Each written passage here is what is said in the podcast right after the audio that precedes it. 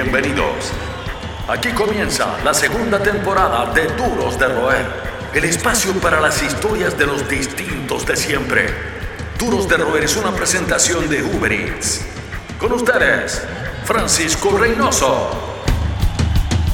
¿Qué tal? Eh, ¿Cómo está la nación DDR? Bienvenidos a una nueva emisión en modo cuarentena, distanciamiento social del Club de los Distintos eh, de siempre, segunda temporada. Nuestro invitado de hoy es lo que podríamos denominar como un miembro de la primera línea de la salud, experto en cuidados intensivos. Acaba de renunciar a la salud pública después de 16 años de ejercicio. Crítico del gobierno y del actual sistema, se las ha ingeniado para estar ahí, donde las papas se queman, poniendo incluso en riesgo su vida. Fanático de Black Sabbath, y vaya que coincidimos en eso, también es devoto de Tony Iommi, con quien comparte fecha de nacimiento, un 19 de febrero, Acuario como este humilde duro de roer que nació un 16. Aparte, interactúa, ha interactuado y sigue interactuando con otros médicos rockeros en un chat de culto que se llama Metal Health y es un avesado conocedor de la Segunda Guerra Mundial, como nuestro querido Lemmy Kilmister. En esta edición remota, como pueden ver, estamos en casa. Quédense en casa, por favor, hagan caso a aquello y todas las recomendaciones que vamos a conversar con nuestro distinto de siempre, un duro de roer, el doctor Enrique Veas. Enrique, salud viejito. Muchas gracias por la invitación. Oye, bueno, un aplauso. En, vives en Ñuñoa, ¿no? Así es. Estoy solo, tengo, tengo que darme porra. Has estado acostumbrado a los aplausos entonces, primero a los bomberos y también a, los miembros del sistema de salud que han aperrado con todos. Ha estado difícil el tema en las últimas semanas. Qué intensa ha sido tu rutina, me imagino. Sí, mira, hemos escuchado los aplausos, es una sensación mixta en el fondo de, por así decirlo, sentirte honrado, aunque uno no hace, uno esta cuestión de trabajar en salud parte al fin de cuentas, no sé, hay un elemento de vocación, pero en un momento es tu pega, es tu vida, no es otra cosa, y no esperáis en el fondo que alguien te haga un monumento. Incluso a veces un poquito de frustración por decir, chuta, prefiero que en vez de estarme aplaudiendo, weón, dejen de salir de sus casas, se cuiden, ¿cachai? Y dejen de ir a la playa, en helicóptero, ese tipo de cosas. Eh, y claro, la rutina sin duda ha sido intensa, weón. es una cuestión que no esperábamos. Yo empecé a trabajar en cuidados intensivos casi cuando egresé de la universidad, hace 15 años atrás, y nunca esperé estar en esto, ¿cachai? O sea, que me dijeran, ¿sabéis que tenéis que enfrentar con una pandemia global que va a llenar los, las UCI de pacientes y que más encima, digamos, con un riesgo de contagio para ti y para los tuyos, es una cuestión que no me habría imaginado nunca. Pero acá estamos, pues, hay que perrar. Enrique, para la gente que, bueno, ya se puede ver toda tu vocación de servicio, para, los que no tienen, eh, no entienden a cabalidad, por ejemplo, tu oficio, eh, ¿de qué se trata ser experto en em, cuidados intensivos?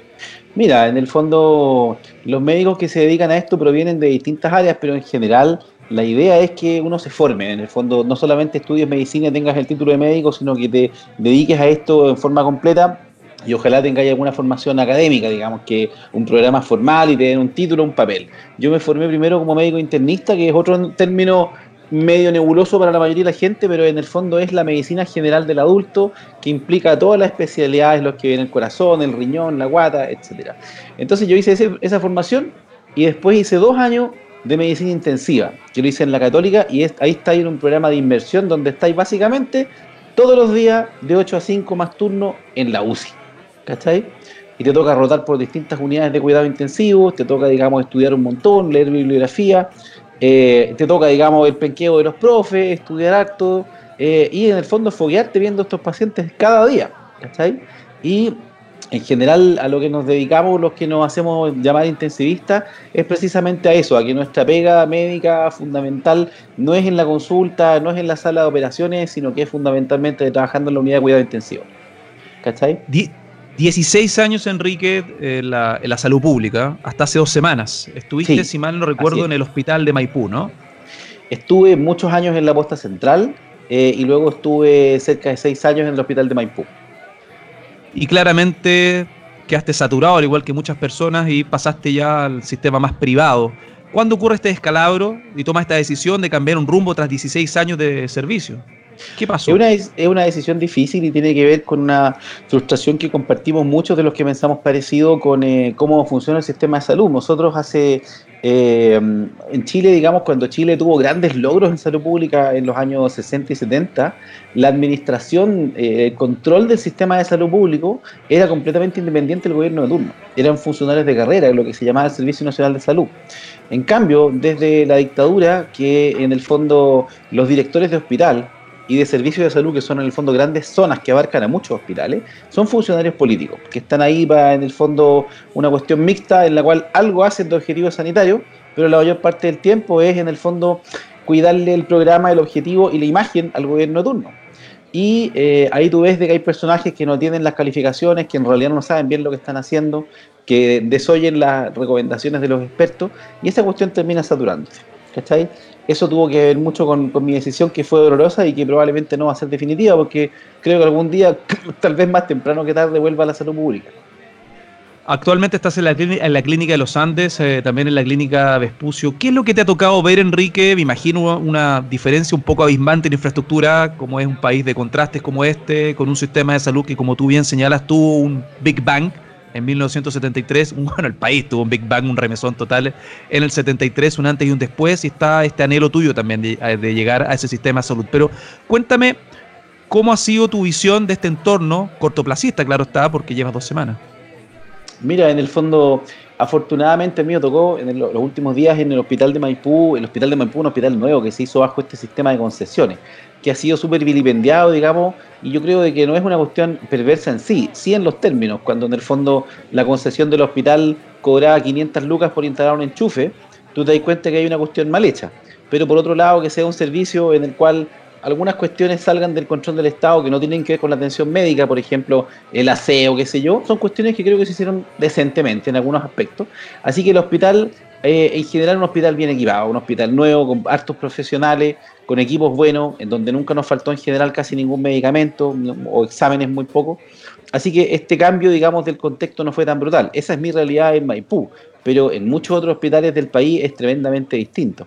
Y en el fondo lo que hemos visto en esta semana es una cuestión bien, digamos, bien triste, en la cual la enfermedad parte, digamos, en general por gente que venía viajando de vuelta, digamos, del extranjero de Europa, eh, logra contenerse en algunos sectores, pero finalmente eh, son los sectores más desposeídos, digamos, los hospitales más pobres y sistema público u zonas más remotas, los que se han visto afectados y saturados sobre todo, porque aquí en Santiago tú tienes la capacidad de acomodarte, te llegan estos enfermos, se van estos para este hospital, este otros para allá. En cambio, en, no sé, en zonas como Temuco o Puerto Montt, la cantidad de camas que hay es poca. Y en el fondo lo que sí hemos visto afortunadamente es como la comunidad y la gente que trabaja en esto se ha puesto la camiseta, ha aperrado completamente, la gente está trabajando muy duro y estamos todos en la mejor de las paradas. Nos preocupa la cuestión de que nos den los elementos de protección para no contagiarnos.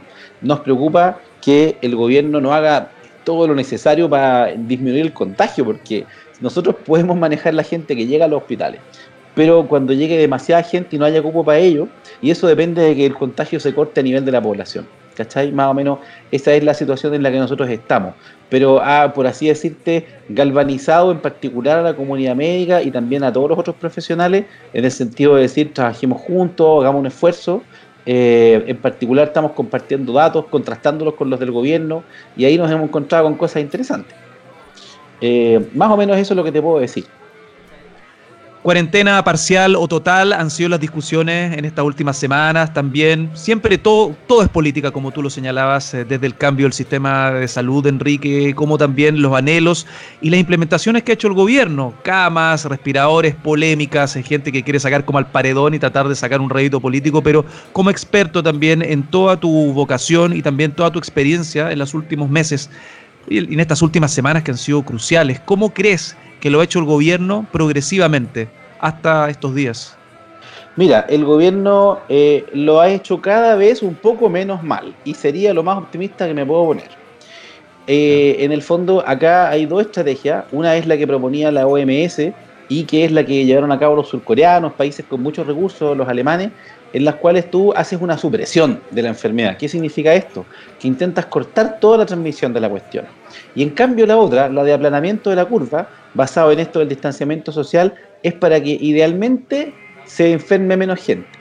En cambio, la estrategia ideal es detectar a todos los que están enfermos, mandarlos a su casa a todos y así en el fondo, eh, y a los contactos de los enfermos también, encerrarlos hasta que se les pase la cuestión, y así controlamos y contenemos completamente la enfermedad. En cambio, estas medidas de distanciamiento social, que fue lo único que se usó al principio, o esta cuarentena, digamos, a medias, porque en el fondo lo es a medias, y ahí voy, eso te lo voy a tocar un poquito después, eh, solamente, claro, hablando a la curva, tenemos menos infectados que los que tendríamos si estuviéramos en una completa normalidad. Pero digamos, yo creo que no basta, porque los casos siguen aumentando a razón de 500 al día. Lo cual, claro, la curva va así, pero son 500 personas todos los días. Y detrás de eso hay muchos otros que están asintomáticos, y esas personas, 500 personas, van contagiando a otros. Y el tema, eh, Pancho, es de que en el fondo es una enfermedad que tiene 1% mortalidad. Pero si se infectan en el país 100.000 personas, no es cualquier cosa. Y, el sistema no da abasto. El sistema no da abasto porque la cantidad de, esas, de las personas enfermas que llega al hospital y que requiere, por ejemplo, llegar a cuidado intensivo es tan grande que ningún sistema de salud tiene esa cantidad de camas libres. ¿Cachai? Continuamos rescatando historias de vida y rock and roll junto a los duros de roer uno ha leído de todo con las proyecciones de esta pandemia, incluso los países, la hegemonía global, económica, social, Estados Unidos, que Estados Unidos ya superó a Italia eh, a la fecha, ¿no? En el, en el número de infectados. Se dice que en tres años el 70% del planeta, del globo, estaría, habría estado contagiado de COVID-19. ¿Cuáles son tus visiones de cómo es el futuro de esta pandemia? ¿Hay una esperanza? El gobierno ha sido enfático en la comunicación, ha tratado de justificar esta, esta forma de cuarentena parcial, dudosa, que, ha puesto en tela de juicio también la política, ¿no? La política del Ministerio de Salud, del ministro Mañalich. Pero uno ve Brasil, donde hay un caos total, por ejemplo, partiendo por el, bueno, el primer mandatario que deja mucho que desear, al menos que le ha quitado el piso a los mismos especialistas de salud. Pero, ¿qué hay de tu visión personal? En estos ya, ya llevamos un par de meses, ¿no? Otros anticiparon el tema de la expansión global del COVID-19. ¿Hay esperanza para ti en respecto a esta pandemia, pensando en este 2020 que ya muchos, en muchos términos laborales, en proyecciones personales, lo dan por perdido? Sí, claro. Mira, ahí me gustaría tocar, o sea, por una parte respondiendo a tu pregunta, Pancho, obvio que siento que hay esperanza. O sea, la humanidad, digamos, somos mala hierba, no nos mata nada. Eh, se dice hace un tiempo hablando con unos amigos, entiendo que una vez eh, en el registro fósil, qué sé yo, sugiere que hubo un momento de la prehistoria en la cual habían 10.000 humanos vivos. Y aún así, eh, en el fondo, la, la, especie continuó. ¿cachai? Tenemos una capacidad de adaptación que no es menor. Y sabemos hace tiempo de que la principal amenaza para nosotros tal vez no son las enfermedades, no son las invasiones alienígenas, sino que es nuestra capacidad de autodestruirnos y nuestra estupidez humana. Así que yo creo que en el fondo lo vamos a lograr. ¿Cuánto, ¿Cuál va a ser el precio? ¿Cuánta gente va a perder la vida, digamos, en esto a nivel global? Todavía no tenemos idea. Hay cuestiones que preocupan mucho. En el fondo, primero, todavía no sabemos cuál es la posibilidad real. Hay eh, en el fondo algunos elementos, se han dicho cosas, han habido casos, pero la comunidad científica no tiene todavía un estudio científico acabado que te permita decir esta enfermedad te da y quedas inmune, no te vuelve a dar. O esta enfermedad te da y no la puedes contagiar a nadie más. Son cosas que quisiéramos poder decir, pero hay casos de gente que se ha muerto después que le dan el alta, etcétera. Es un tema en el cual la comunidad científica aún tiene que pasar meses, digamos, haciendo sobre todo investigación, publicaciones bien hechas para poder decir algo más claro. Ahora, en Chile, a lo que yo le tengo miedo es, como te decíamos recién, a esta cuarentena parcial. Y la cuarentena parcial tiene una connotación política súper grande, en el fondo económica. Eh, en un país como China, a ver, hace poquito eh, escuchaba una opinión de un gallo, un pensador, diciendo, aquí en el mundo se va a acabar el individualismo. Se va a entender de que los países en los cuales la cosa es rásquese con sus propias uñas y si tiene plata paga su salud y si no, no. Eso se va a acabar. Pero vamos a ver si va y vamos a ese, digamos, esa solidaridad, esa capacidad de las sociedades de tener una salud fuerte para todos, va a ser mediante lo que queríamos los chilenos acá desde el estallido social, eh, mediante la profundización de la democracia, ¿cachai? Y la participación social, o hacer mediante estados fuertes, centrales, omnipotentes, como los chinos. Entonces, en el fondo, tú veis que en China la idea es, se quedan todos en su casa. Los trabajadores esenciales son los únicos que pueden salir y el gobierno tiene la obligación de garantizar la sobrevida material de la gente en su casa. Te llevan canasta familiar, te congelan los pagos de las cuentas, ¿cachai? Y ahí en el fondo es la única manera, creo yo, de salvar la mayor cantidad de vidas posible. Entonces, claramente en este gobierno que tiene una tesis neoliberal, en la cual ellos no se ven como responsables del país, se ven como administradores de que el mercado siga funcionando. Esa es la visión que tengo yo y por eso en el fondo creo de que no van a decretar las medidas más agresivas. La verdad es que tengo dudas de si a estas alturas una medida de cuarentena total va a tener un impacto. Tal vez ya hay tanta gente contagiada en la población que la enfermedad es difícil, digamos, controlar esos números.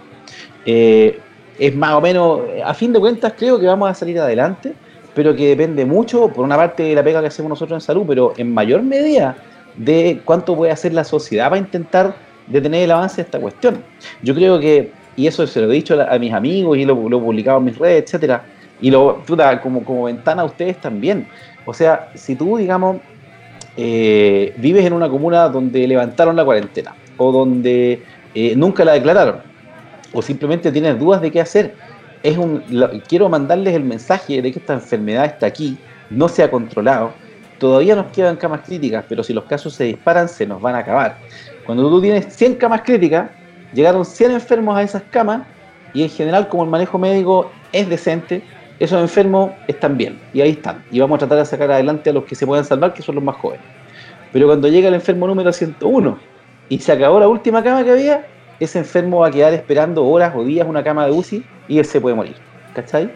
Eh, así que el mensaje para la gente sigue siendo, o sea, entendemos, mientras este gobierno no tome medidas, vaya a tener que salir a trabajar.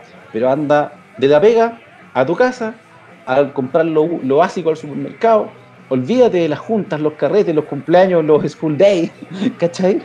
Eh, como dijo una señora por ahí, eh, y vamos a tener que habituarnos a esta vida un poquito, eh, lavado de mano, evitar el contacto físico cercano con otro, hasta que esta cuestión baje un poquito, porque si no el precio que vamos a pagar en vidas es muy grande, porque no vamos a controlar la diseminación de la enfermedad y como decís tú, va a terminar un 70% de la población infectada. Y tal vez eso va a pasar, pero si dejamos que se contagien todos muy rápido, ¡pum! El número de gente que va a estar esperando una cama UCI, muriéndose, va a ser muy grande.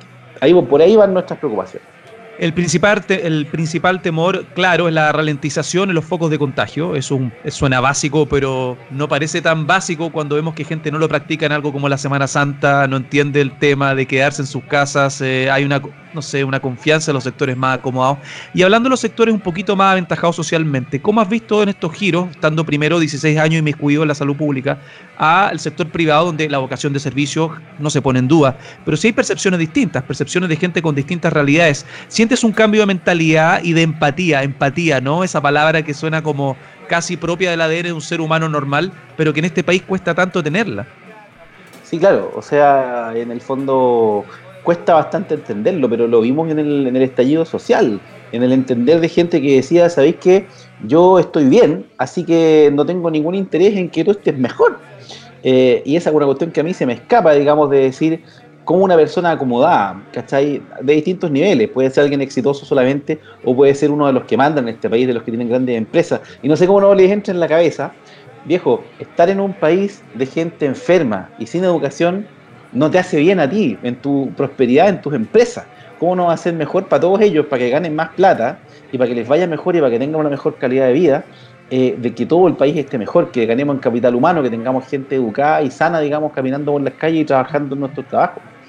Eh, en el tema de esta cuestión, chuta, no sé, realmente desafía la imaginación. Ahora, si queréis que te diga, la verdad es que la capacidad de estupidez humana es tan grande que me da la idea de que si este foco hubiera partido en las poblaciones, la gente igual habría, digamos, hecho todo lo contrario de lo necesario para evitar la diseminación de la enfermedad. Solo que en este caso fue una cuestión demasiado evidente. Eh, estos casos de los gallos que llegaron enfermos y se fueron a un matrimonio, a un carrete, a la playa. Eh, efectivamente, uno piensa que es una mezcla de falta de empatía, pero de la vieja y simple estupidez humana, pues, Pancho. Bueno, también está el tema personal.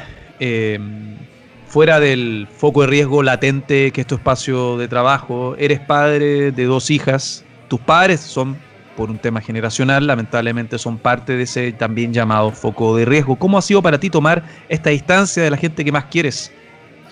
La verdad, Pancho, es que la mayoría de la gente que trabaja conmigo en cuidados intensivos ha tomado decisiones similares. Eh, eh, hace poquito nos llegaba por Twitter el comentario del doctor Checoni, del norte de Italia, que es un gallo, digamos, destacado y con muchas publicaciones, que pasó siete semanas sin ver a su señora y a sus hijos. Eh, yo no vivo con mis hijas, soy separado. Y en el fondo eh, tomé esta decisión de finalmente no, ver, no tener en contacto con mis hijas ni con mis padres tampoco.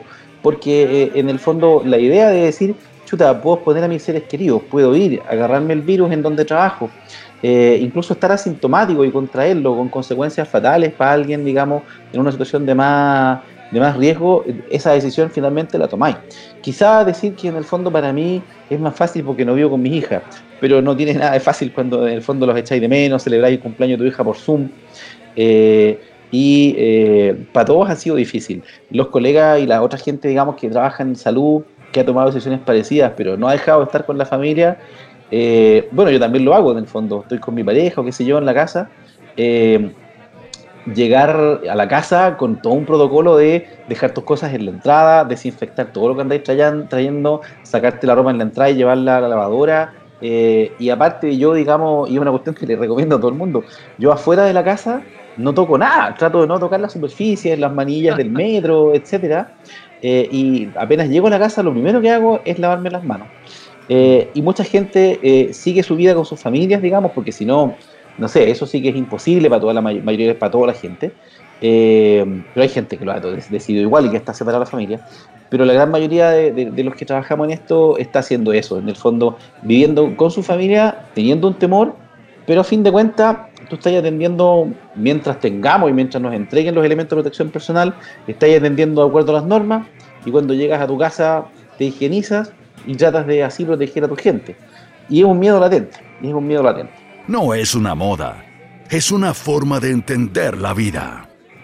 Sigues junto a los duros de roer. Enrique, lo que no has tenido es tiempo libre en, esto, en, esta, en esta intensidad, digo, eres un tipo, los profesionales de la salud están expuestos a los turnos y también al desgaste psicológico que es estar en situaciones al límite con personas que no tienen la fortuna, que tienen un sistema inmunológico complicado, ha estado literalmente acompañado, vestido de la, eh, ¿cómo decirlo? Has visto la muerte muchas oportunidades, situaciones límite, bueno, es parte de la vocación, el servicio y la profesión que tú elegiste, pero en, el poco tiempo de ocio, porque aparte es difícil de ahí los diálogos mentales en esta época de pandemia, de incertidumbre, de qué hacer, de qué decisiones tomar, de cómo cuidar nuestro entorno.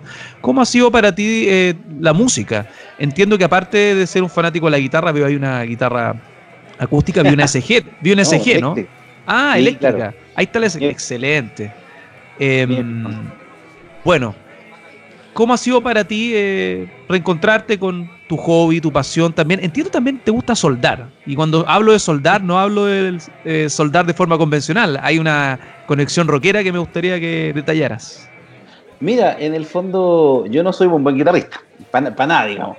Tengo un buen amigo, digamos, que estuvo en el programa con usted, el Pablo Salinas, que me está invitando a su nuevo proyecto Black Trash, eh, y la, verdad es que el pobre Pablo no sabe la clase de mal guitarrista que se está consiguiendo. Pero en el fondo, cachando de que no, no iba por ahí, que no iba a ser ningún virtuoso, eh, me interesó mucho el tema, digamos, de los equipos musicales. Eh, me empecé a comprar pedales, etcétera, y finalmente quise armar un amplificador y lo encargué, un amplificador estilo años estilo Fender de los años 50. Y nunca lo pude armar porque es complicado, porque, no sé, un cacho y circunstancias personales entre medio. Pero eh, mientras dejaba todo ese cuestión a medio, a medio armar, eh, la habilidad básica que tú adquieres para armar un equipo de ese tipo es la soldadura con el fondo con cautín y soldadura de plomo. Eh, y cachando que al menos podía pegar dos cables juntos, dije, ¿y por qué no me hago mis propios cables? Entonces, a medida que me fui, me fui comprando, digamos, efectos para la guitarra, eh, me armé una pedaleta que le hice el cableado yo solo. Después, todos los, cada, cada pequeño cable que va entre un efecto y el otro, lo soldé yo a mano, lo hice a la medida justa, me compré los, materiales de más calidad y suena fantástico, digamos, no tiene ni un ruido ni una interferencia. Entonces también empecé a venderle a algunos amigos, un amigo que tiene una banda, el, el, Nico Rutia, que tiene una banda, ¿cómo se llama la banda? El Nico, bueno, pero es un gallo conocido. Ah, Ultra Stigma, el Nico Rutia de Ultra Stigma es una banda, digamos, de estilo death rock, yo al Nico le hice los cables. Y la verdad es que en el fondo poder eh, hacer estas cuestiones, aparte de ser un hobby súper entretenido, me hace sentir que al menos le aporto algo a la música, ya que con los dedos en la guitarra no, más o menos nomás. ¿Cachai?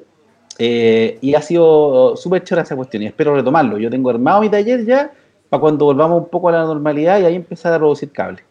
Ah, y por supuesto, le puse nombre a mi empresa y como trabajo en cuidado intensivo, mi, mi marca se llama Critical Custom Cable. Siempre en el foco crítico. Por supuesto. Increíble. Oye, bueno, ¿y tu máxima inspiración? Tu role model en el rock. Ah, ningún otro que el grandísimo Tony Iommi. Ah, ¿Y En el fondo, eh, Black Sabbath son para mí los fundadores del, heavy metal, digamos. O sea, esa es una cuestión que los teóricos los expertos de esa área podrán discutir, pero para mí en el fondo nadie tuvo la oscuridad, la pesadez, la complejidad eh, y el sonido y el sonido de todos los instrumentos que porque cada, todo el sonido de Black Sabbath es metalero, sin duda. Los grandes riffs, ahí tú escucháis el thrash metal de los 80 y cada riff lo podéis llevar originalmente a Black Sabbath casi. Y, y Tony Iommi es el alma de esa cuestión. Entonces yo siempre lo he considerado un, referente máximo en la guitarra. E, ese es el sonido que busco cuando toco. Sonido, digamos, oscuro, pesado, ¿cachai? Eh, esa es, la, es lo que más me ha, inspirado en el metal, lejos. Eh, la, experiencia de. Lo, pude ver en vivo, digamos. A Yomi cuando vino con la banda con Dio, cuando se llamaba Heaven Angel. Increíble increíble. Eh, y lo vi las dos veces que vinieron con Black Sabbath, ah, justo en la última, en la despedida, que me fui llorando del, estadio.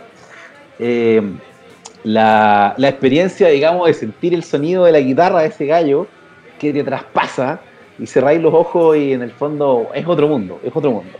Y en el fondo esa es la experiencia, comillas, no sé, yo soy un gallo que soy ateo, no creo, digamos, en el mundo de lo sobrenatural, pero sí creo eh, en, los ritos, digamos, en la, importancia de los ritos en, las sociedades humanas. Y ese es nuestro rito, pues Pancho, en el fondo estar ahí con la luz, con el ruido, con eh, eh, los empujones y toda la cuestión, ¿cachai? Y ahí es donde, donde tenemos nuestro rito, sentimos esa, esa conexión, esa fuerza, ese poder, esa sensación de pertenencia, ¿cachai? uno escucha Symphony of the Universe y dice, ahí está todo, los redobles de Bill Ward, el, los riffs, los riffs de Tony Iommi, y ahí uno entiende todo. Brutal, por supuesto. Oye, em, siendo fanático de Black Sabbath, eh, bueno, Tony Iommi y Ozzy están en el foco riesgo, GC Battle también, Bill Ward también. De hecho, Tony Iommi está en contacto, dice que llama a Ozzy todos los días para ver cómo está. está preocupado por su amigo. Lo encuentro increíble, encuentro increíble que sigan siendo amigos. Pero ¿qué hay de la etapa de Ronnie James Dio? Personalmente, ¿sabes? A mí la despedida de Black Sabbath para mí fue como de dulce a Graf, apelando a ese cliché, porque Ozzy y Sharon Osbourne, que bien sabemos la estratega de todo, en todo hay política, como tú señalabas, no le dio mucha bola al repertorio de Black Sabbath con, con Ronnie James Dio. También le, eh, hubo una pelea legal, no sé si te acuerdas, una pugna legal, porque Tony Iommi quería salir de gira con Ronnie James Dio y por eso se llama Heaven Angel y no Black Sabbath. Eh, ¿qué, te pasa con eso? ¿Sientes que Ronnie James Dio mereció un mayor reconocimiento por parte de su círculo o sea, lo que pasa es de que es súper, hay, opiniones bien diferentes. O sea, tengo amigos que dicen, ¿sabéis que a mí no me gusta Black Sabbath con Para mí Black Sabbath es Black Sabbath del, del, Heaven Angel, ¿cachai? Que es tremendo. O sea, cuando yo vi a Heaven Angel en vivo y tocaron Neon Knights, te juro que fue un, un orgasmo, una cuestión así que reventé, ¿cachai? Eh, pero para mí en el fondo supongo que los veo como fanático como dos bandas, casi, casi como dos bandas distintas. ¿Cachai? Como Black Sabbath con Ozzy Black Sabbath con, Dio. Porque el carácter no solamente de la voz, sino que de las canciones, como eran. Acuérdate, entre otras cosas, de que Ozzy solo sabía seguir con la voz el riff del bajo de la guitarra. No era capaz de cantar una línea de voz que fuera independiente de la melodía principal. Eh, eh, como en Iron Man, ¿cachai? Canta, ta, na, y cantaba lo mismo que la guitarra. Eh, y Dio es completamente distinto. Y además Dio, que es relacionado con Rainbow y está metido con todo, eh, fue un antecesor para el Power Metal, mete todas estas letras con princesas y reyes y anillos, ¿cachai? Como la canción Heaven Angel, que eso no está mucho en Ozzy, en Ozzy es más como la oscuridad. Entonces, para mí, yo los veo como dos bandas distintas. Eh, en cuanto al reconocimiento, yo creo finalmente, Pancho, de que Ronnie James Dio no necesita que nadie que, que Sharon ni Ozzy le reconozcan nada. O sea, Ronnie James Dio es un monstruo, o fue un monstruo por, por cuenta propia. O sea, imagínate, estuvo en, en, el fondo en Elf, estuvo en Rainbow, estuvo en Black Sabbath, hizo su banda propia, ¿cachai? Es un referente en el estilo vocal. Eh, y sin duda que evidentemente soy de los que asume que es mejor cantante que Ozzy. ¿Cachai? Entonces, para mí los dos un lugar en mi corazón de fanático, pero viéndolos como casi más que dos etapas distintas, como dos bandas distintas. Y, y Ozzy tiene, ambos tienen un respeto en un nivel distinto. Pienso en la arqueología del metal, pienso en Black Sabbath, después pienso en Iron Maiden o Judas Priest o Slayer, por ejemplo, y siento que como que todo el estilo en general, eh, las piedras fundacionales del metal, como que anticiparon también eh, lo de las pandemias, lo de las crisis globales. Fueron ciertos, hubo muchos ejercicios premonitorios en el metal, Iron Maiden, ¿no? Que entiendo que tú también eres un fanático de tomo y lomo. O sea, Iron Maiden es como para, no sé, el 80% de los, de los metaleros de mi generación, la banda, digamos, de tu vida, la banda del alma, una banda que tú vas a ver con tus cabros chicos. Yo a mi hija mayor eh, he ido con ella a ver a Maiden todas las veces. ¿En serio? cuando, o, sea, o sea, todas las veces desde, desde que tocaron en la pista atlética. Y mi hija no tenía más de 8 años, o por ahí tenía como 7, 8 años, y eh, duré tres canciones con mi hija en mi hombro, saltando, los dos, y después llegué a la casa con moretones en los, hombros, de puro haber cargado a mi hija mientras saltábamos con las canciones. Y mi hija nació, de hecho, poquitos días antes de que tocara Maiden con Bruce por primera vez en Chile en el 2001. Eh, entonces, claro, cuando Halford te lo unió. Entonces, para mí, digamos, Maiden es una banda que es parte de mi vida y es parte de, de mi relación con mi hija.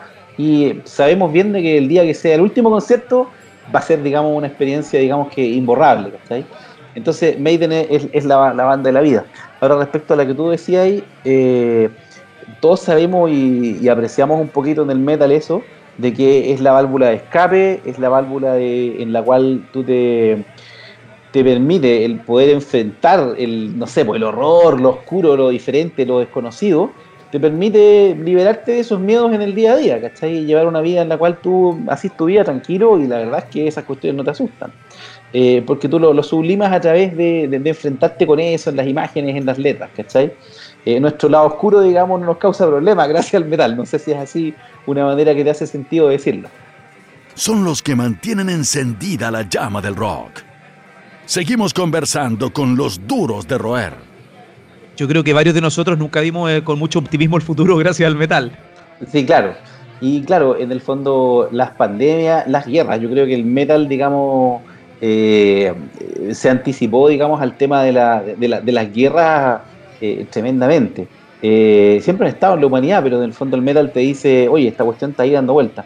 Y las pandemias, bueno, las pandemias, las enfermedades, Slayer son como un tratado de medicina, Slayer, en los primeros discos y por qué no Carcas también, ¿cachai? Que eh, a mi amigo Pablo lo motivó a estudiar medicina, esa cuestión de, tantos cuchillos y cosas que mencionan. Eh, entonces, eh, ahora Maiden, en la época de Blaze, tuvo su single que era que no estuvo en ningún disco, que era Virus, ¿cachai? Que hace poco me acordé de Virus y la volví a escuchar y ya no está en Spotify porque nunca fue parte de un, de un LP, pero está en YouTube y la escuché y es un tremendo tema de la etapa de, de, de Blaze eh, y le hace pensar en el fondo que dice, hay un virus malvado amenazando la humanidad. Eso dice la canción, ¿cachai? Pero también dice, poquito después, all in your mind, all in your head, o sea, está todo en tu mente. Eh, por desgracia el virus es real, pero la manera de enfrentarlo bien yo creo que está en la cabeza de todos nosotros y tenemos que encontrarlo. Eh, así que sí, ahí el metal siempre va a ayudarnos a, enfrentar lo desconocido. De hecho, te iba a comentar una cuestión para los fanáticos que escuchan tu programa eh, si hay un tema recurrente sobre catástrofes futuras en el metal, son la eventual dominación de las máquinas. Aquí ya me estoy yendo en una bola. Pero el playlist ahí son Metal Gods de Judas Priest, eh, una canción que se llama Until We Rise Again de Ed Guy, y por supuesto Twilight of the Gods de um, Halloween. Esas tres canciones, la letra está completamente estructurada en cuanto a la idea de las máquinas nos van a dominar y nosotros tendremos que surgir de nuevo. Vamos ahí a ver si subimos a nuestra cuenta de Spotify de los duros de roer eh, un playlist temático, premonitorio, porque el heavy metal, el power metal, el thrash metal, el death metal ni hablar, eh, han anticipado todas estas catástrofes y toda esta mirada apocalíptica respecto a cómo la misma humanidad se va a destruir a sí misma con estas proyecciones en muchos discos conceptuales. Hablando de conceptos, me gustaría saber, y estoy muy curioso, porque nosotros la primera temporada, eh, bueno, tuvimos a tu amigo, eh, el señor Salinas, neurólogo, también tuvimos a... El doctor Migraña. tuvimos a Cristian Cantillano también, neurocirujano. Claro, que lo conozco, Cristian. Entonces, ya nos quedó claro, no vale la pena hacer la pregunta de que hay una facción metalera de agentes del underground en el sistema de salud en distintas ramas en nuestro país. Pero también hay esta microsegmentación, esta secta, por decirlo de alguna forma, en un buen sentido, este chat, grupo de ah. WhatsApp, Metal Health, como el, disco White Riot. Cuéntame de esa, de esa vía de comunicación de los metaleros, los, los bangers. Los headbangers. los headbangers. En una época en la que yo estaba en, el hospital de Maipú, hice amigos con un tipazo al cual le, le mando un gran saludo.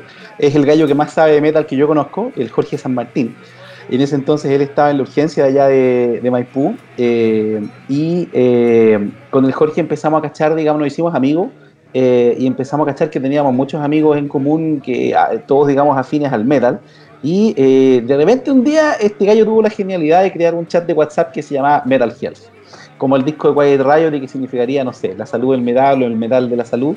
Eh, y fuimos sumando gente, no somos más que un puñado, digamos, pero ahí estamos eh, psiquiatras, eh, hay un, tenemos dentista también, médicos de urgencia, de intensivo, de neurología, y todos compartiendo la pasión por el metal, y no solamente eso, sino que nos hemos juntado, a, por ejemplo, a veces simplemente a escuchar música, tomando una cerveza, pero también coincidimos para el recital de Slayer y para el recital triple que hubo de Halloween con Creator y con Chuta, se me olvida que otra banda había en ese en ese mega evento, el Halloween Anthrax. Anthrax, por supuesto. ¿Estamos hablando de Santiago Getslaughter? Eh, espérate, no, no, no. ¿De qué no, fue Santiago Getslaughter. Eh, en, el, en el Movistar, en el Movistar Arena, Halloween Creator. Eh, Archenemy. Y Archenemy, por supuesto. ¿Archenemy? Yo creo que fue Archenemy. Casi seguro que fue Me perdí. Yo también un poquito, pero por ahí fue. Así que, hay ahí, muchos conciertos, no se confunde. Tipo. Así que ahí nos hemos juntado, digamos, y articulado una pequeña comunidad metalera de la salud, donde siempre estamos compartiendo los últimos videos, las últimas noticias, preocupados de la salud de Ozzy, ¿cachai? Eh, y, y sin duda también un foco para darnos ánimo en estos tiempos complicados. Voy a citar una frase eh, que nos diste la preproducción, cuando nuestro editor tomó en contacto contigo. Digamos lo que parte de ese chat nos recomendó a Don Enrique Beas como un personaje fanático de Tony Yomi. Y me gusta también que respete a Ronnie James Dio, porque hay fanáticos de Sabbath que yo casi quedo con el rostro desenfocado. Cuando dicen, no, Black Sabbath es hasta Ozzy, hasta finales de los 70 y chao, yo así, ¿what? No, no. Este, este weón está enfermo. Pero bueno. Voy a citar una frase que nos diste en la preproducción de esta conversación. Probablemente sé más de la Segunda Guerra Mundial que de medicina. sin Así que explícame por favor eso, cómo nace esa pasión. Quizás Lemmy Kilmister fue tu inspirador. una, inspiración, una posesión demoníaca de, de Lemmy cuando era chico. Mira, eh, en la casa, mi casa cuando era chico, mi padre tenía una nutrida biblioteca entre la cual eh, abundaban los libros de historia había una, colección de libros que hoy entiendo que cuesta como, no sé, 500 lucas comprárselo, que eran unos libros de distintas épocas de la historia que se llamaban los Time Life. Y había un libro, digamos, de los tiempos modernos, eh, en la cual el capítulo de la Segunda Guerra Mundial me fascinó inmediatamente. Eh, y te estoy hablando cuando era un cabro chico de, no sé, 10, 12 años. Yo leía caleta en ese entonces. Y ahí me empezó a interesar la Segunda Guerra Mundial. Me acuerdo bien de que en esa época fue cuando empecé a armar aviones de maqueta, armé, digamos, Spitfire, Focke-Wulf, eh, los bombarderos, todos esos grandes los, armé como aviones de maqueta eh, de la Segunda Guerra Mundial.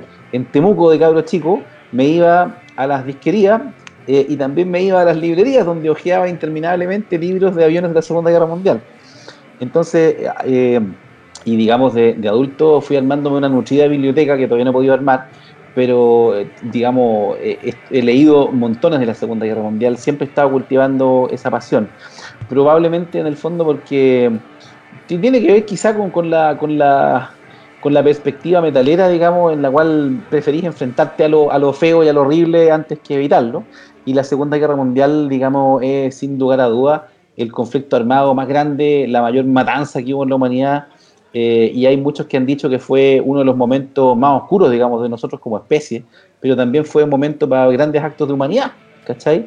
Entonces es una cuestión donde hay una gran cantidad de luces y sombras, además imposible desligarse del impacto tecnológico que tuvo, la llegada del hombre a la luna, la bomba atómica, la computación, las telecomunicaciones, nada de eso existiría sin la Segunda Guerra Mundial, entonces esas son algunas de las razones por las cuales lo he estudiado un montón. Eh, he tenido fascinación con la ética, eh, con la estética soviética y la alemana y la norteamericana, todas por igual, digamos.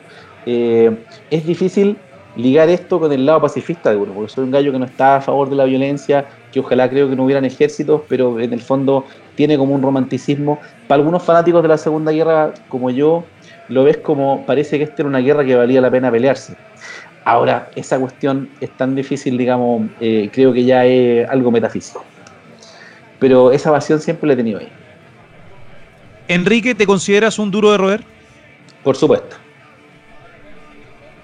Expláyese un poco más.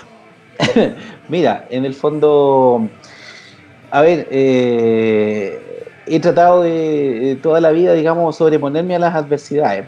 A veces cuesta, eh, pero en el fondo parte por reconocer tu propia debilidad.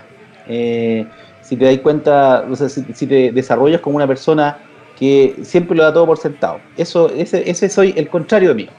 Yo soy el gallo que en, en general prefiere poner las cosas en duda decir eh, cuál de las dos cosas son verdad, mirarlo un poquito de nuevo desde lejos eh, y en el fondo he tratado de, tener seguridad y decidir las cosas en mi vida, que también he cometido montones de errores, miles, eh, pero más desde el decir veamos y estudiemos esto en vez de decir no, yo estoy convencido de esta cuestión y así voy a hacer.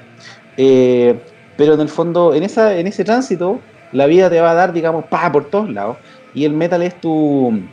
es tu coraza, tu, coraza, tu, segunda piel, digamos, lleváis la polera metalera más que puesta, puesta en tu cabeza eh, y estáis siempre acompañado de eso. Ah, así que finalmente, y además no te gusta que te cuenten cuentos, tú básicamente no te vayas a comprar fácilmente las imposiciones de la sociedad con sus estructuras, eh, te podéis adaptar, te podéis, tratar de, funcionar bien para ayudar sobre todo a tus semejantes, pero en el fondo eh, siempre te sentís un poquito afuera. Eh, a mí me pasaba una experiencia súper divertida en el tiempo en el cual estaba en mi etapa de formación en la Católica, un lugar súper, digamos, normativo, tradicionalista, eh, y de repente en un horario no hábil, no de pega, yo iba para el hospital con mi bolera metalera, pasaba por afuera y nadie me reconocía, porque ahí yo no era el Enrique Veas médico intensista, sino que era el metalero, y ese otro estoy en otro plano, digamos, que la gente no ve. Y aunque hoy día es más aceptado, somos muchos metaleros y nos juntamos en tremendos recitales, siento que todavía siempre vamos a ser un poquito los outsiders. Eh, siempre un poquito fuera.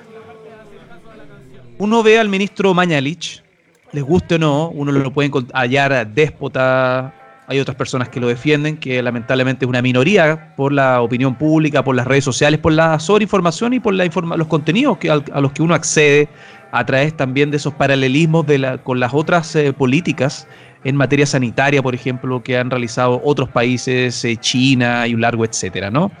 ¿Qué hay de tu eh, expectativa respecto a algo que un término, una terminología, una dinámica que se ha tratado de ejercitar, se ha tratado de implementar en la política y en varias otras aristas. Hablo de la lamentada política de los acuerdos.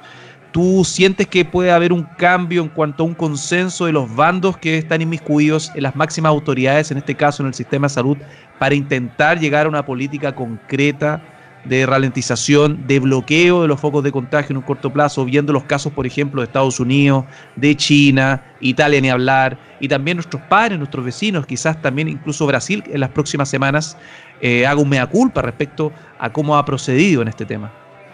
Mira, hablamos hace un rato de la estupidez humana y por desgracia es en general el, factor que tú más puedes dar por sentado cuando la humanidad se enfrenta a un problema. Eh, y por desgracia creo que va a predominar aquí. Cuando tú te niegas, digamos, a, analizar las cuestiones y ver la realidad y tratar de salir de, tus prejuicios, eh, básicamente te quedas con lo que a ti te conviene o con lo que te tranquiliza. Eh, buena parte del discurso del ministro, una cosa que le he dicho por todas las redes sociales y en cualquier instancia, eh, el, reporte diario del ministerio dice, no sé, pues 300 pacientes en ventilación mecánica y 80 en estado crítico.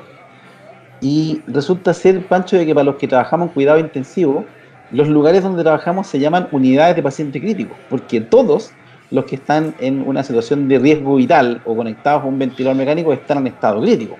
Entonces, esta cuestión de decir de que no todos los ventilados, que son más de 300 chilenos, 300 personas, hoy conectados a un ventilador mecánico por eh, enfermedad por COVID-19 son personas en estado crítico. Y esa es la cuestión, digamos, de intentar eh, eh, darle una vuelta y pintarlo de color rosado, estilo, estilo alcaldesa Maipú. Eh, e, eso, digamos, me parece, digamos, ridículo. Entonces, esta cuestión es muy grande. Y por desgracia, eh, yo te digo, me parece que en un momento tuvimos la luz de que el gobierno iba a empezar a escuchar a actores, digamos, eh, autorizados, iba a empezar a escuchar la opinión del colegio médico, de las sociedades científicas, y han hecho cosas. Y yo tengo que reconocerle al gobierno, por ejemplo, que ha ayudado mucho a la expansión de camas. Nosotros teníamos unas mil camas UCI al principio de esto, a principios de marzo. Y hoy hay cerca de 1.400 camas UCI operativas en Chile. Y eso es un esfuerzo tremendo. Pero echando mano a eh, conectar a un paciente a una máquina de anestesia, que no está hecha para ser un ventilador mecánico, pero funciona, poner a atender a una enfermera recién egresada, a un médico general que, algún, que tiene experiencia de tres meses en UCI. Así se ha logrado. Entonces el ministerio habla de que eh, en mayo vamos a tener 3.000 camas críticas, es una fantasía. ¿Cachai? Por desgracia, ¿qué creo que va a pasar? Como hablamos de la estupidez humana, eh, actuar en forma, van a actuar en forma reactiva cuando se nos llenen los cupos UCI y la gente se empiece a morir en sus casas porque lo mandaron de vuelta o en las salas de urgencia, ahí el gobierno va a decretar cuarentena total. Lo veo venir, Pancho. Eh, quisiera que sea distinto y en el fondo quien me escuche de acá que tenga alguna llegada, ojalá que lo diga, no es momento de aflojar la, cuarentena, más bien es momento quizá de fortalecerla. Y sobre todo con el tema que no lo tocamos antes, pero te lo iba a decir, esta cuarentena que hubo es a medias porque la gente en el fondo como lo decíamos hace un ratito respecto a China, respecto a los países que sí lo habían tomado de otra forma, la gente tiene que, hay mucha gente aquí en Chile, una tremenda cantidad de la gente eh, tiene empleo informal, trabaja a boleta, trabaja por su cuenta, y si no va a trabajar un día, eh, ya es un día que no puede comer él o su familia. Eh, entonces esta cuarentena de quédese en su casa y no vaya a trabajar es para una minoría de gente que vive en sectores acomodados, ¿cachai? y los que quedan expuestos a seguir contagiándose la enfermedad son los más desposeídos. Que en realidad ni siquiera esto de los más desposeídos suena como que fuera gente que vive en campamentos, pero la realidad en Chile hoy es de, todos lo sabemos, esas estadísticas están a disposición. La gran mayoría de los chilenos gana 500 lucas o menos, eh, la gran, un, porcentaje grande de la fuerza laboral está a boleta o en empleo informal, eh, y esa es la gente que hoy no está siendo bien protegida. Yo quisiera creer de que se van a dar nuevas medidas para proteger a esas personas, que el gobierno se va a poner los pantalones en darse cuenta de que ellos no son administradores de empresa, sino que son un gobierno responsable por la población que los eligió eh, y en el fondo tendrán que asegurar la sobrevida de la gente para que se queden en sus casas cuidándose a ellos y a los suyos. Y si no se hace, lo que te dije, se va a empezar a morir gente y el gobierno no le va a quedar otra cosa que actuar en forma reactiva y decretar una cuarentena total. Esperemos que, como ya lo sabemos, el virus se vuelva buena persona. Pero no lo creo. Quedó eso, el buena persona. Quedó, quedó el buena persona, claro. En la oratoria. Oye, Enrique, te quiero dar las gracias. Eh, te deseo la mejor de la suerte en todo sentido con tu círculo, con la gente que quieres. Ojalá puedas estar con tu familia. Yo sé que es una decisión propia tuya, habla de tu responsabilidad, de tu sentido común, el sentido común al igual que la empatía que uno dice es obvio, pero no, la gente no ha sabido demostrarlo con sus actos, eh, no hablo de una mayoría, hay un porcentaje de chilenos y chilenas que están conscientes de la gravedad y la magnitud de esta pandemia y han podido leer respecto a las proyecciones de los expertos en todo el mundo, y lo comentábamos al principio de esta conversación, de que es lo más probable que el 70% de la población eh, tenga el, el COVID-19 de aquí al, qué sé yo, el 2022. Enrique Veas, un duro de roer, muchas gracias. Recordarle a la gente que esta conversación remota y también el archivo, los duros de roer y las próximas historias de los distintos de siempre las pueden encontrar en YouTube. Los invito a suscribirse ya que estamos con muchos contenidos. Van a ver más historias como la de Enrique en las próximas semanas. Enrique, muchas gracias de nuevo. Salud. ¿Te queda cerveza o no? el conchito. Salud, Pancho. Muchas gracias. Oye, un gustazo. Gran conversación, amigo. Igualmente, Pancho. Gracias por todo y que te vaya muy bien. Cuídate mucho. Que estés súper bien. Esto fue la conversación con Enrique Veas en los duros de terror. ¿Cómo? ¿Up the Irons o Up the Sabbath? Up the Irons. bueno, ambos, pues viejo, ambos. Ah, Black Sabbath. Yo soy del Team Sabbath. Que estés súper bien. Cuídate. chao. Igual, chao. Esto fue Duros de Roer Podcast. El último apaga la luz. El Club de los Distintos de Siempre fue presentado por Uber Hasta la próxima.